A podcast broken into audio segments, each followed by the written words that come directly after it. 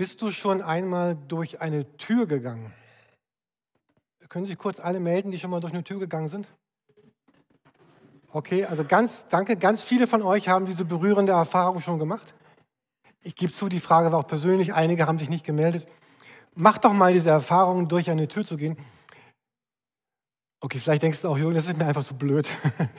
Also natürlich, also ich, natürlich sind wir auch schon durch Türen gegangen. Ähm, wir haben hier ein, ein Serienbild. Wir haben diese Serie aus der Mitte Leben. Und äh, als wir November, Dezember darüber sprachen, meinte Marzia, oh, ich mache ein, lasst mich ein Serienbild dazu malen, also lettern. Und Marzia, du hast dann dieses Bild hier gelettert, aus der Mitte Leben.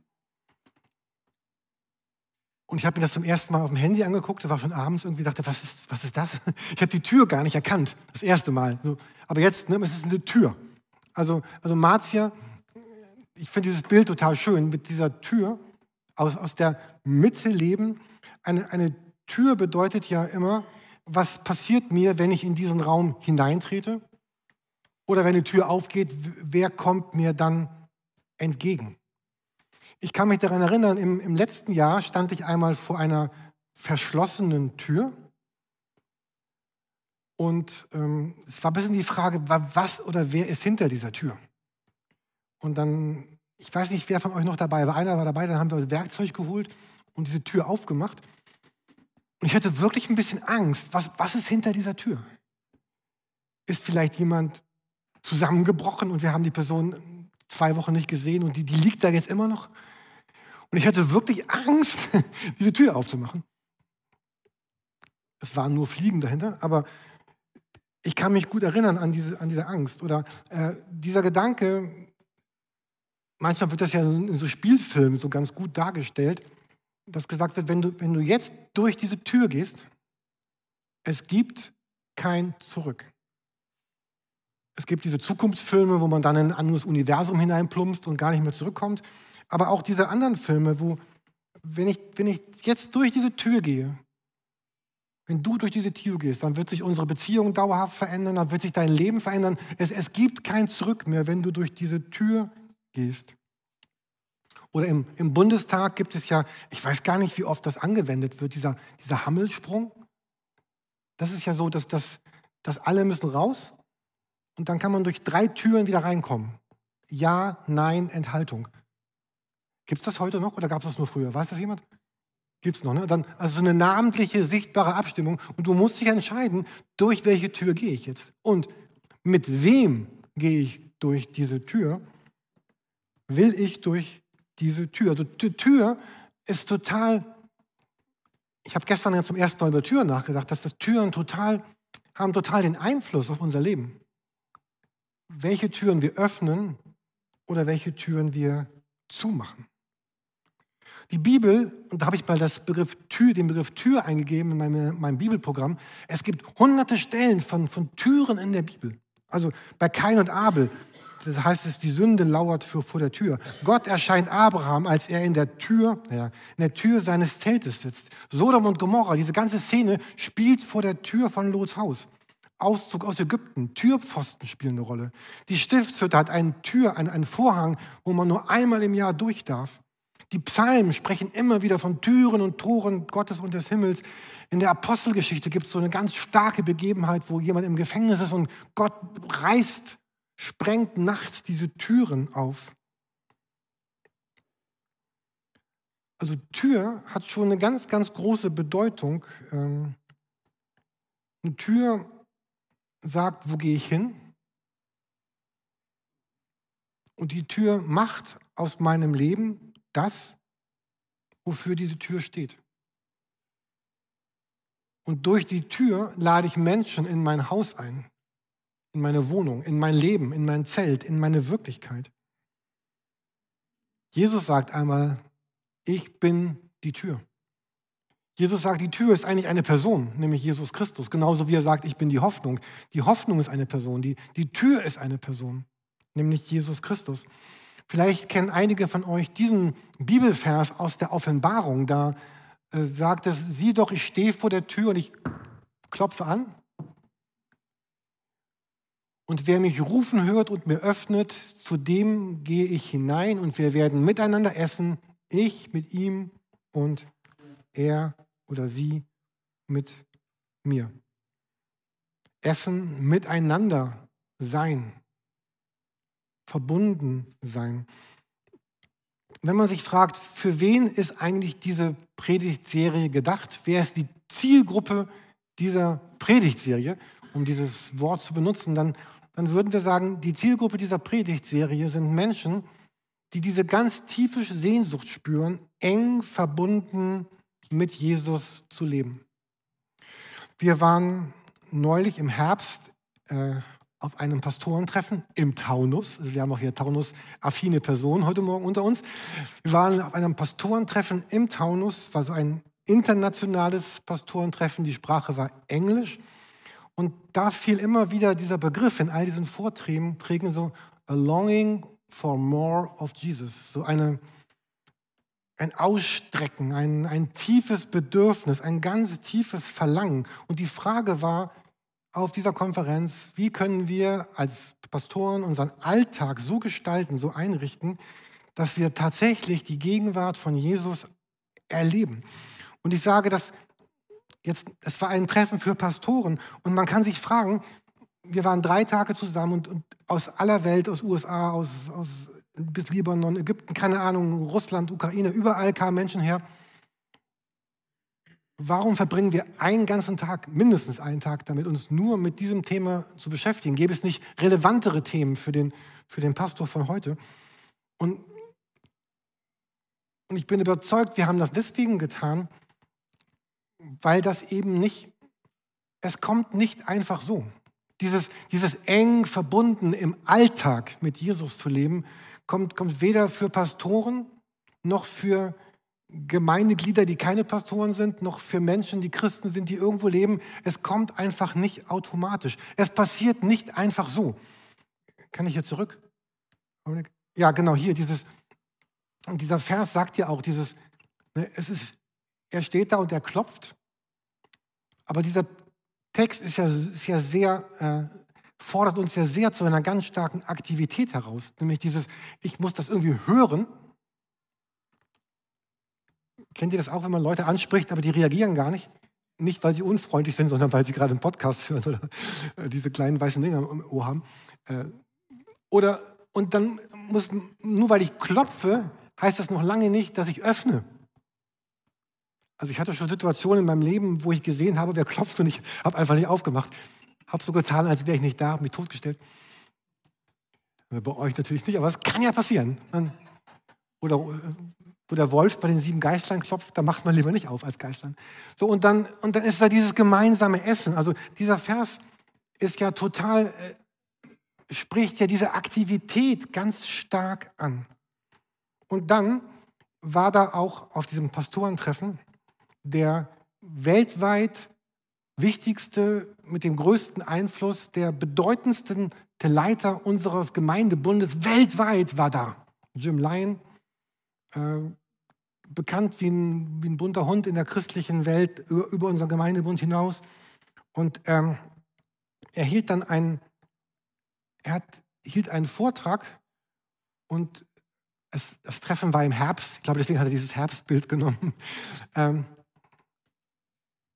und jetzt denkt man, jetzt kommt so eine Koryphäe der christlichen Welt und die wird uns aber jetzt was sagen. Und er sagte, dass seine letzten Jahre, er ist jetzt auch schon 70 plus, seine letzten zehn Jahre irgendwie immer wieder Gott ihm diesen, diesen einen Satz gesagt hat. Dieses Jesus is the subject. Auf Deutsch ich das natürlich total blöd. Ne? Also Jesus ist das Subjekt. Also ähm, also he is, the, he is the main thing. Also es geht alles um Jesus. It's all about Jesus. Er ist die Hauptsache. Also auf, auf Englisch liebe ich diesen Satz. Auf Deutsch denke ich, muss man irgendwie anders übersetzen. Ähm, und er hat davon gesprochen, dass Gott ihm immer wieder diesen einen Satz aufs Herz gelegt hat. In unzähligen Gebetszeiten immer wieder dieser eine Satz. Jesus is the subject. It's all about Jesus. Und dann geht es darum, dass, dass Kirchen in der Gefahr stehen, dass alles andere wichtiger werden könnte als, als diese Person Jesus. Vielleicht die Lehre über Jesus oder die Dinge, die wir tun oder, oder auch in meinem Alltag, dass das Wichtigste in den Hintergrund rutscht. Das Wichtigste ist eine Person, nämlich Jesus Christus. Und damit das mehr Wirklichkeit wird, brauchen wir unbedingt, wir brauchen Gewohnheiten. Wir brauchen Gewohnheiten, die uns gut tun, unser Leben mit Jesus zu gestalten. Und wir haben dann dort über ein, ja, über ein Tagesritual für Pastoren gesprochen. Und wir saßen da so und dachten, ey, das ist kein Tagesritual für Pastoren, das ist ein Tagesritual für jeden. Und ähm, insofern kommt jetzt unser Pastorentreffen hier zu uns. Ähm, der Gedanke ist, dass, dass der Hintergrund ist der, dass, dass das Kostbarste, was Jesus mir für jeden Tag anvertraut, in meinem Alltag, das, das Kostbarste ist, mit das Kostbarste ist, ist die Zeit. Die Zeit, die, die Jesus mir gibt. Jemand sagte einmal, ich möchte, auch wenn ich mehr Geld verdienen würde, ich hätte trotzdem nicht mehr Zeit. Und, ähm, und, und Sinn dieser Serie für uns ist, dass das, was wir hier vorstellen, dass das so schlicht ist und so einfach ist, dass man sagt, auch Jürgen ist vielleicht ein bisschen schlicht, ist vielleicht ein bisschen einfach, aber dass es so schlicht und so einfach ist, dass man es aber auch wirklich jeden Tag tun kann. Ähm, Natürlich ist es gut, ins Kloster zu gehen. Ich bin auch gerne im Kloster. Also, aber es gibt etwas, was wir, was wir jeden Tag tun können. Und ich kann nicht jeden Tag ins Kloster gehen und ich kann auch nicht jeden Tag fünf Stunden mich mit Jesus so beschäftigen. Das kann keiner von uns wahrscheinlich, jeden Tag. Aber dass es so hilfreich sein kann, dass es einen Unterschied ausmacht. Ich, ein paar Minuten zu jedem. Ja? Also dieser erste Gedanke, also den letzten lassen wir weg, das gucken wir uns mal ein andermal an ähm, dieses Tagesritual, beginne, beginne den Tag mit Jesus vor allem. So, das hat er uns als Pastoren gesagt, ja gut, muss man das sagen, aber weiß ich nicht. Beginne den Tag mit Jesus. Ich hatte ja letztes Mal geworben für diese dreimal fünf Minuten Beten am Tag, was man wahrscheinlich fast immer in seinem Leben hinbekommt. Und dass man diese erste Gebetszeit wirklich in den Morgen legt, fünf Minuten. Ähm, ich hatte eine Zeit, da sah mein Morgenritual so aus, ich bin, ich bin aufgewacht vom Wecker und dann stehe ich so langsam auf, sitze auf der Bettkante und dann habe ich mir erstmal die äh, aktuellen äh, Nachrichten angeguckt, so kurz überflogen, so steht die Welt noch und äh, ich habe da meistens so Spiegel oder Morgenpost oder irgendwas mal kurz gelesen, dann die Wetter-App, wie wird das Wetter heute, dann mein Kalender und gibt es To-Dos für heute, dann war ich schon im Badezimmer angekommen und dann habe ich gemerkt, dass mein ganzer Kopf war eigentlich schon voll mit diesen äh, was ich da gelesen habe in, in all diesen Dingen. Und es ist ja auch alles wichtig. Aber diese große Werbung dort und jetzt hier äh, zu sagen, ich, ich beginne meinen Tag tatsächlich zuallererst mit Jesus. Ähm, und heute mache ich das anders. Ich habe ein neues Ritual entwickelt. Ich esse jetzt jeden Morgen ein Knäckebrot und trinke ein Espresso.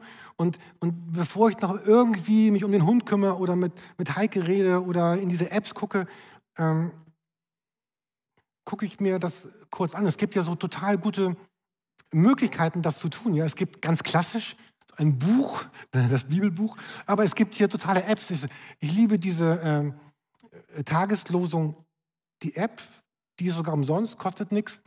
Äh, und man kann jetzt sogar sich das anhören lassen, also äh, vorlesen lassen. Ich, oder hier dieses äh, YouVersion, äh, seiner Bible-App. Ähm, es ist ja egal, ob ich, aber es ist so einfach, das aufzumachen, seinen Kaffee zu trinken oder andere würden ihren Tee trinken oder ihren Milchshake, keine Ahnung. Ähm, so und einfach zu sagen, ich möchte meinen Morgen, aber damit beginnen, dass ich meinen Morgen mit Jesus fülle. Ich habe im Kloster das letzte Mal äh, dieses Kreuz gekauft und ich, so ein Messingkreuz, habe ich es vergessen, vielleicht so groß. Und ich nehme es oft einfach in die Hand. So, ihr kennt das wahrscheinlich auch. Wir wollen beten und unsere Gedanken, die schweifen überall hin. Und so dieses, dieses Kreuz hilft mir so, das riecht ja auch ein bisschen nach Messing, das hilft mir auch so ein bisschen, Bronze, ne? Ja. Es hilft mir auch so ein bisschen, mich zu erden. So, und dann dieser Vers, ich bin bei euch alle Tage. Man kann sogar fühlen, die Buchstaben fühlen. Ähm, so, ähm, und wenn ich ganz gut drauf bin im Winter, Upgrade noch mit Kerze, ist natürlich keine Pflicht. Ne? So, ähm, aber der Gedanke ist ja, meinen Tag mit Jesus zu starten. Und ich meine das alles jetzt überhaupt gar nicht moralisch. So, dass man das tun müsste, um Gott zufriedenzustellen oder es, ich finde nicht, dass man zu einer bestimmten Zeit in eine bestimmte Richtung, in einer bestimmten Haltung mit bestimmten Worten beten müsste. Aber hier geht es darum, so diese Sehnsucht, bevor alles andere auf mein Leben einstürmt, möchte ich diesen Moment beginnen mit Jesus in der Mitte. Und dieser Versuchung zu widerstehen, erstmal kurz die Nachrichten zu checken und zu sehen, was so passiert ist. Und vielleicht heißt es, den Wecker zehn Minuten früher zu stellen. Ich habe heute Morgen noch mit Silvanus gesprochen über, es gibt natürlich Ausnahmen. Also ich finde, dass so gerade alleinerziehende Elternteile mit kleinen Kindern, das, das, vielleicht geht das da doch nicht, so, weil es diese Ruhephase einfach gar nicht gibt. Aber die meisten von uns, die vielleicht in einer anderen Lebensphase sind, könnten vielleicht ihren Wecker einfach zehn Minuten früher stellen, um, um diese Zeit zu haben. Und ähm, was mit dem zweiten Gedanken zusammenhängt, den, den Tag zu beginnen mit einem Moment der, der Dankbarkeit. Vielleicht findest du dein eigenes kleines Ritual, was, was dir Dankbarkeit schenkst, schenkt. Wir haben Freitag auch im, mit, mit, einigen haben wir auch über Angst und Ängste gesprochen. Und, äh, und Angst, wenn ich Angst habe, geht es ja immer um meine Gedanken in die Zukunft. Ich habe Angst, was passiert gleich. Nach dem Gottesdienst wird Marzia mich wieder schlagen oder, oder nicht heute. Ich brauche. Ja, aber, aber die Angst ist immer. ja, stimmt. Ja, also diese. Ja, manchmal merke ich, ich habe Angst. Manchmal habe ich Angst vor dem, was politisch passiert in Deutschland oder in Amerika oder Europa. Ich habe manchmal entdecke ich mich bei diesen Angstgedanken, aber es geht immer um das, was in der Zukunft passieren wird. Davor habe ich heute Angst. Und ich habe gestern jemanden getroffen und die Person sagte, ich habe mir vorgenommen für dieses Jahr, ich will nicht alles glauben, was ich denke. Ich will nicht an alles glauben, was ich denke. Und hier meint das an diesem Morgenritual, einen kleinen Moment zu haben der, der Dankbarkeit. Weil Dankbarkeit bringt uns nicht in die Zukunft, sondern zurück in, in die Gegenwart. Ich gucke mir an, was Gott mir getan hat, Gutes in der Vergangenheit und was ich heute, wer ich heute bin, was ich heute geschenkt bekommen habe von Gott, wer ich, wer ich sein darf, weil Gott da ist, weil Jesus da ist. Und, und diese, dieses Dankbarkeitsdenken bringt mich in, nach heute, ins Heute, in die, in die Gegenwart. Finde deinen Weg. Manche machen dieses Dankbarkeitstagebuch, manche haben eine Pinnwand, einen Spiegel oder Post-its, manche haben dieses Kieselstein-Ritual. Kennt ihr das, dass sie sich Steinchen in die Hosentasche tun und jedes Mal, wenn es was gibt, wo sie dankbar sind, packen sie das in die andere Tasche? Egal, finde so deinen dein Weg der Dankbarkeit. Und es gibt einen Satz, den ich wirklich den ich wirklich hasse, vielleicht hast du den auch schon gesagt, dann ähm, tut es mir leid, aber manchmal sagen Leute, ich sollte mehr dankbar sein. Oder wir beten, Gott schenkt mir Dankbarkeit. Ich denke, hey, du musst das nicht beten. Du musst doch nicht sagen, Gott, ich sollte, sondern entweder bin ich dankbar, dann übe ich die Dankbarkeit in meinem Leben ein. Es ist meine Entscheidung, Dankbarkeit in, in mein Leben einzuladen. Im Alten Testament haben sie ständig Altäre und Gedenkstätten gebaut, um sich daran zu erinnern, wofür sie dankbar sein möchten. Und etwas ganz Profanes, wie du denken magst, am Tag tu etwas für deinen Körper. Wir bestehen ja aus Geist, Seele und Leib. Manche mögen es anders aufteilen. Ich bin Anhänger dieser Trichotomie, andere sehen es anders, egal. Aber nun mal sind wir ja in, in einem Körper, in einem wir sind Geschöpfe, die für ihren Körper sorgen. Jesus war Gott mit einem Körper, in einem Körper. Und mit Gott unterwegs zu sein, bedeutet eben auch für meinen Körper zu sorgen. Und es tut uns, uns gut, wenn wir, wenn wir sorgen für, für unseren Körper. Unser Körper ist ein Tempel des Heiligen Geistes, sagt die Bibel. Und wenn man dann mit diesen Amis spricht, diesen amerikanischen Christen, die können gar nicht verstehen, dass deutsche Christen nicht jeden Tag ins Fitnessstudio gehen. Sondern die denken teilweise, hey, du musst doch für deinen Körper sorgen. Du bist doch Christ. Tu was für deinen Körper. Äh, also ich, ich hatte das noch nie so gedacht vorher, aber ich fand das auch ein bisschen spooky, aber eigentlich ist das gut. Ähm, so, dass, dass ich tue was für meinen Körper und erlebe auch darin Begegnung mit Gott. Ich habe euch ein, ein Bild aus meinem To-Do-Programm mitgebracht. Ich habe vier Prioritäten. Das ist Prioritätsstufe 1. Muss jeden Tag getan werden. Übungen für den Körper und Zeit mit Gott. Ähm, dann hacke ich das immer ab, wenn ich Leider bleibt das oft abends stehen, weil ich denke, ach ja, Körper ist nicht so wichtig und ich muss mehr denken. Und, aber ich, so für uns selber zu sorgen, genauso dieses andere, schenkt dir etwas, etwas Frohes und etwas Lebensspendendes jeden Tag. Das meint nicht die beiden Wochen Dänemark im Urlaub, sondern jeden Tag etwas zu tun, was mich in Verbindung bringt mit, mit Schönem. Also Gartenarbeit, malen, Musik hören, Gedichte lesen, Schach spielen, einen Roman lesen, am Auto rumschrauben, irgendwelche Dinge zu, zu tun, zu machen, die einfach schön sind, die mich in Verbindung bringen mit Gottes Schöpfung, mit dem, was er mir gegeben hat, was er mir geschenkt hat, wo mein, mein Kopf und mein alles frei wird. Ich war ja mal vor ein paar Jahren auf einer Reha-Maßnahme und da mussten wir auch jeden Tag solche Körperübungen machen. Äh, und das ist gut, wenn du eine Körperübung machst, dann, dann hast du keine Zeit, an, an all deine Sorgen zu denken und all das Schwere im Leben, sondern kann sich selbst spüren und auch Gott genau darin erleben. Jemand sagte, Freude ist eine der kraftvollsten Waffen gegen alles Lebensfeindliche. Und ich habe diesen Satz gehört, ich weiß nicht, wie du darüber denkst. Er sagte, ein dauerhaft unglücklicher Christ ist ein, Lebens, ist ein lebendiger Widerspruch in sich selbst. Es geht nicht darum, dass wir nicht Zeiten der Trauer haben und der, der Sorge und der Not und des Schweren.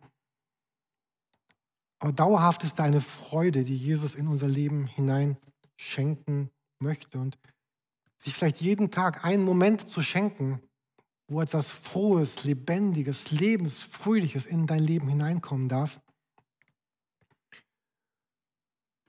begrenze, begrenzte Medien. Wir reden ja heute über Rituale, die uns gut tun könnten, unser Leben zu entfalten, Jesus in die Mitte einzuladen. Wir werden noch viele andere Predigten hören.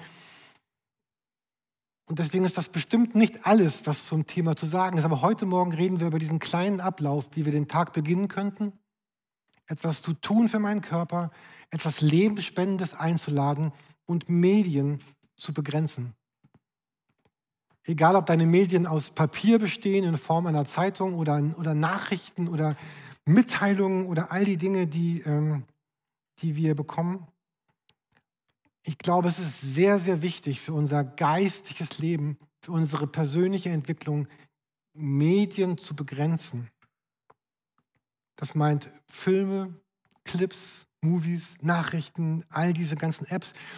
Ich gehe jeden Mittag, wenn ich kann, eine Runde mit dem Hund raus und ich spüre jedes Mal dieses Verlangen, auch während ich unterwegs bin, check noch mal kurz deine Nachrichten, äh, guck mal, wie spät es ist. Es ist ganz egal, wie spät es ist, weil ich bin sowieso unterwegs und ich, ich, ich muss gar nicht lesen, wer mir etwas Positives oder Negatives geschrieben hat. Dieser Versuchung zu widerstehen, jederzeit und immer präsent zu sein.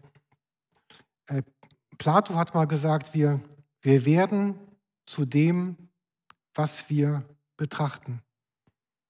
Wir werden zu dem, was wir einladen in unser Leben. Ich möchte die Band schon mal nach, nach vorne bitten.